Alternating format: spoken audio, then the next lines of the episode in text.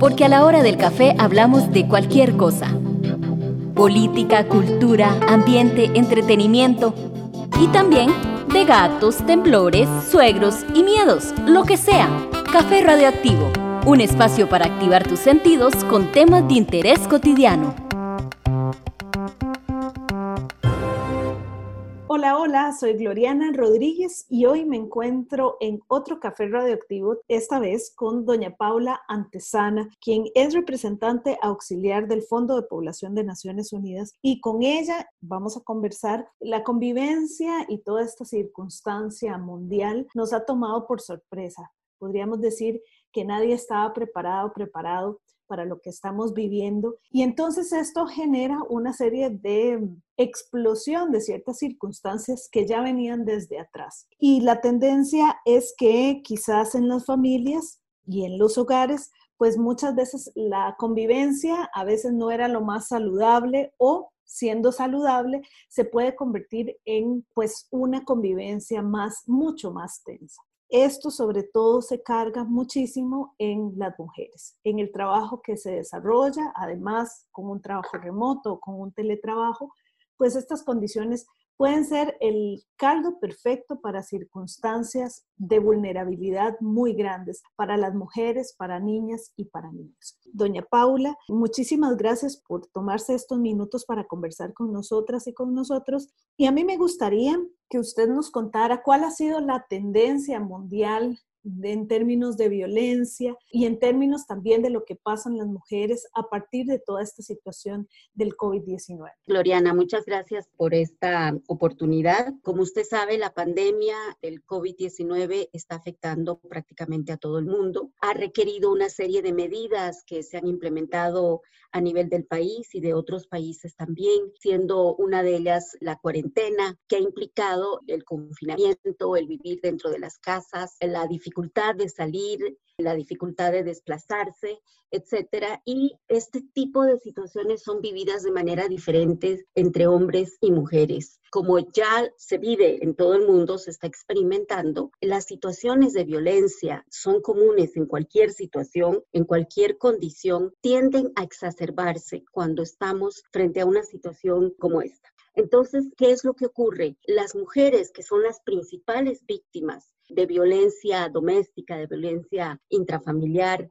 y también las personas menores de edad y otras poblaciones en situación de vulnerabilidad, están generalmente conviviendo con la persona agresora y tienen pocas posibilidades de salir a pedir ayuda, a poner una denuncia o a pedir que se implementen las medidas de protección. Entonces, estamos con que el hogar, que debería ser un lugar absolutamente seguro para todas las personas, en la realidad tiende a ser un lugar más bien muy inseguro para muchas mujeres que viven la violencia.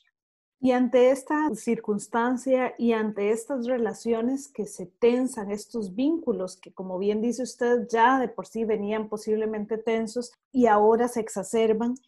¿cuál ha sido la respuesta que han tenido distintas instituciones ante que las mujeres no se sientan solas? Y no sientan que quizás están viviendo más mm, aisladas que nunca esta situación. Esto implica un reto de poder llegar a las mujeres de manera eficiente, eficaz, para que las mujeres puedan sentir que tienen alternativas, que el hecho de que estemos en una cuarentena, el hecho de que estemos viviendo una situación extraordinaria, no quiere decir que su derecho a vivir libre de violencia se haya suspendido, ni mucho menos. Entonces, en muchos países y en el caso de Costa Rica también, hemos iniciado una campaña que lo que pretende es, en primer lugar, hacer saber a las mujeres que ese derecho a vivir libre de violencia está vigente y que hay canales para pedir ayuda. Hay mecanismos que ella tiene a su disposición por supuesto, sabemos una situación como la que vivimos actualmente, de aislamiento, de vivir con la persona que es la persona agresora,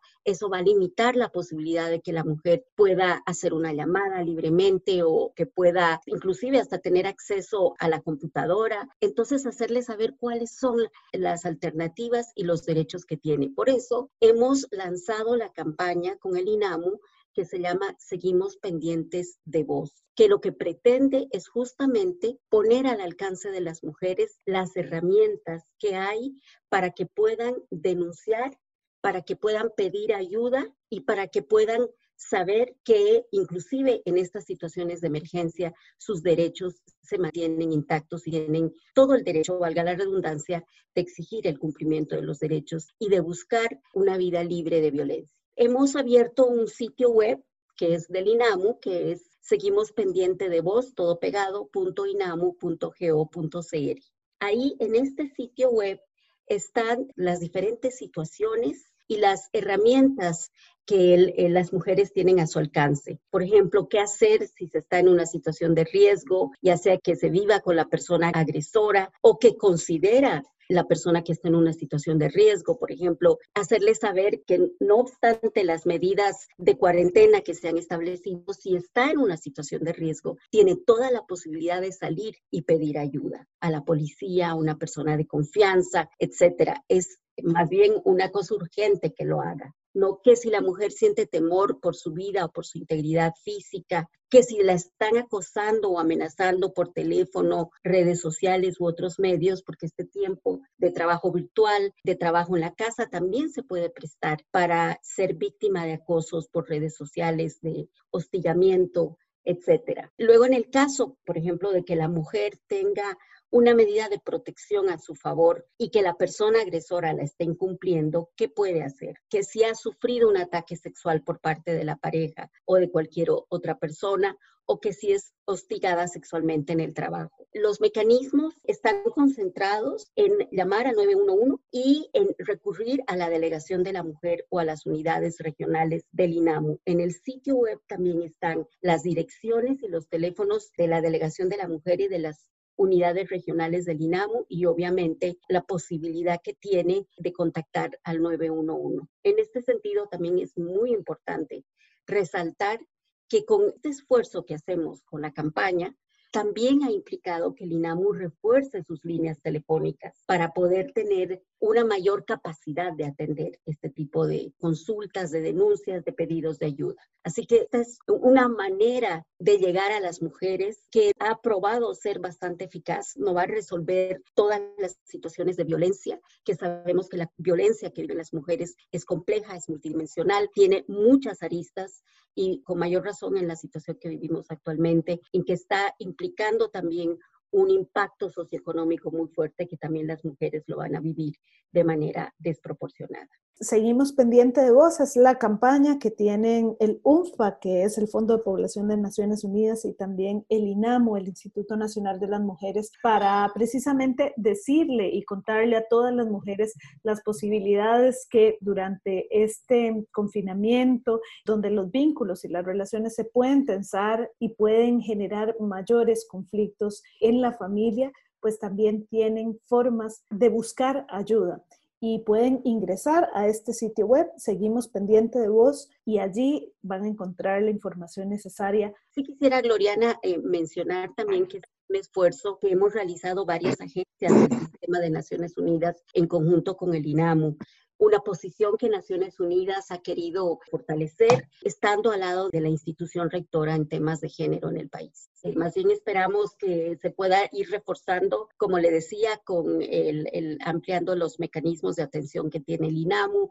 difundiendo mucho, ver además qué otras cosas podemos hacer, que en otros países, por ejemplo, ha resultado efectivo buscar otros mecanismos de poner la denuncia que no son los tradicionales, que de repente en el supermercado, que en la farmacia, eso aún no lo hemos hecho acá, pero son ideas que han funcionado bien en otros países. Tenemos que ser muy creativas creativos para poder afrontar una situación tan atípica. Bueno, agradecerle también a doña Patricia que se toma este café radioactivo con nosotras y con nosotros y tal vez que usted nos cuente cómo han estado las estadísticas, cómo ha sido la dinámica y cómo ha estado el panorama y el escenario en términos de violencia hacia las mujeres en estos días que hemos estado confinadas en casa y que ha sido también pues interesante la invitación a quedarnos en casa, pero en casa también hay muchas situaciones que se tensan y que se ponen complicadas. Indudablemente este confinamiento, digamos, este aislamiento físico al que estamos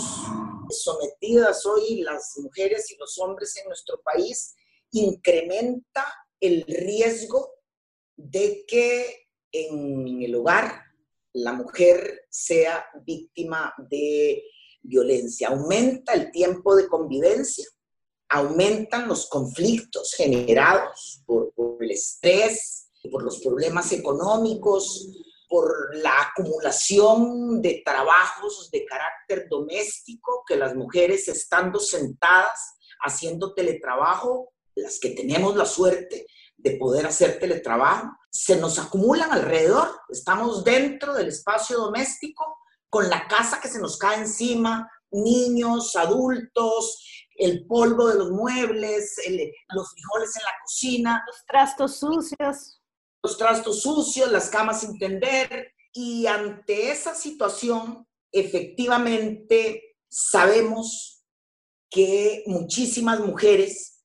están enfrentando hoy mayores dificultades para poder realizar una denuncia. Tienen las restricciones que tenemos todas y todos de salir a la calle.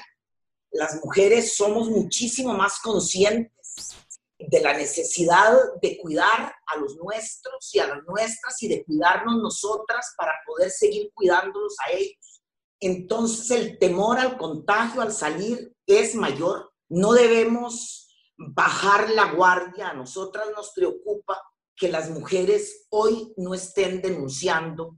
porque lo que principalmente significa es que están limitadas. El número de búsquedas de ayuda al INAM se ha incrementado notablemente en los dos meses de confinamiento, pero se ha incrementado fundamentalmente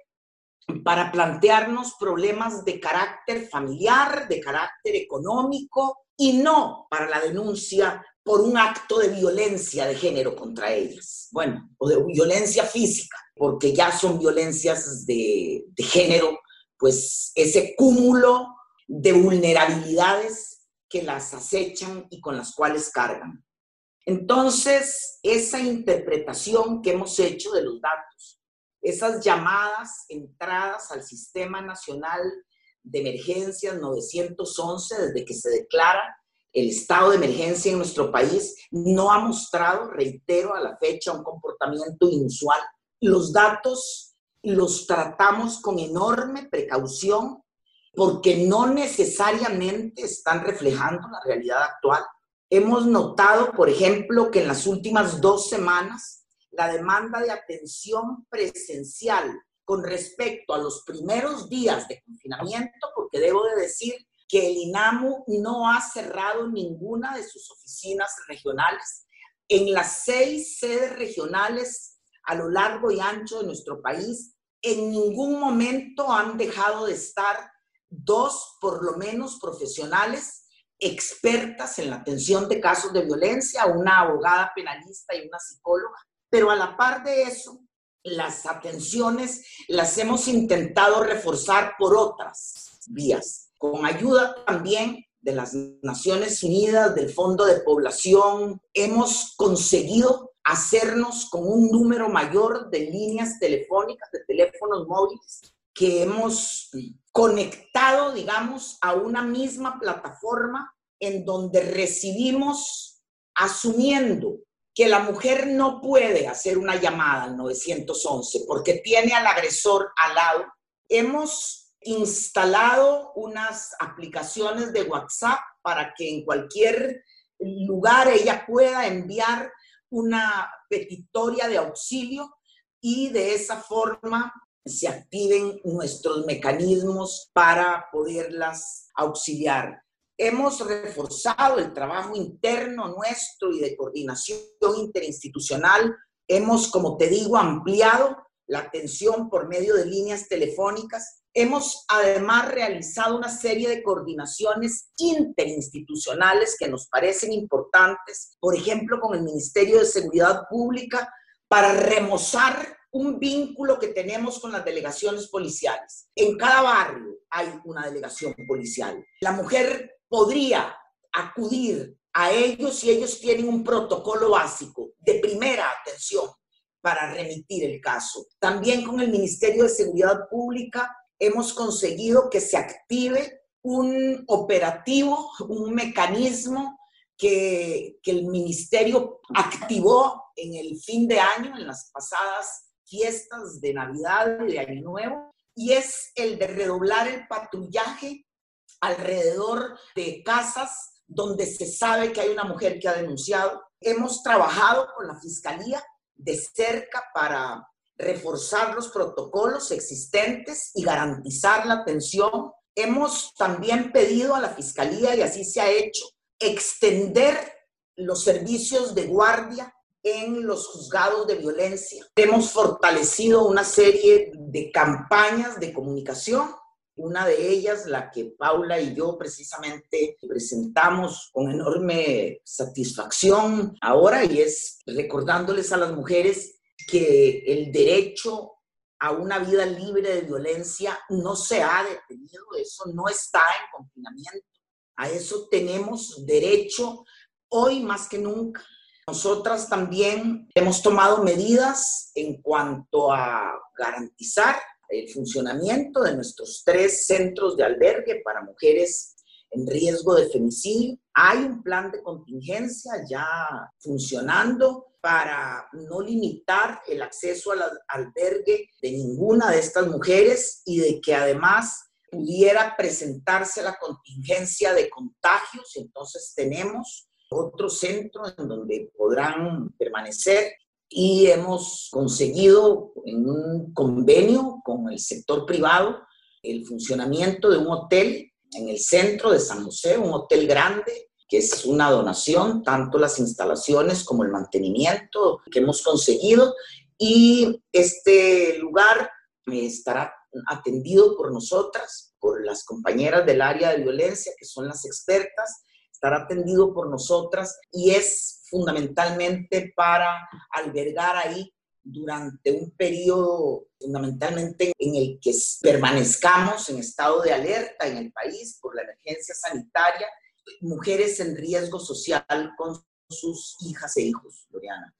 Son algunas acciones en donde fundamentalmente, pues me parece que cobra mucha importancia esta que se ha activado con con la, el trabajo con las, las compañeras de las Naciones Unidas. Bueno, y yo creo que este marco nos queda sumamente claro ¿verdad? Que tanto el Instituto Nacional de las Mujeres como otras entidades y también como otros organismos de Naciones Unidas, pues han enlazado esfuerzos para que durante este confinamiento, y como bien lo recalcaban ustedes, el derecho de vivir vidas libres de violencia, pues no se da de vacaciones, ni tampoco se va de teletrabajo, ni, ni se fue a trabajo remoto, sino que está muchísimo más vigente que cualquier que en cualquiera de estos momentos. Seguimos pendientes de vos, es un sitio web que usted puede acceder donde estará toda la información para todas las vías posibles de denuncia y de atención. Agradecerle a Paula Antesana, quien es representante auxiliar del Fondo de Población de Naciones Unidas, UNFPA, y también a doña Patricia Mora,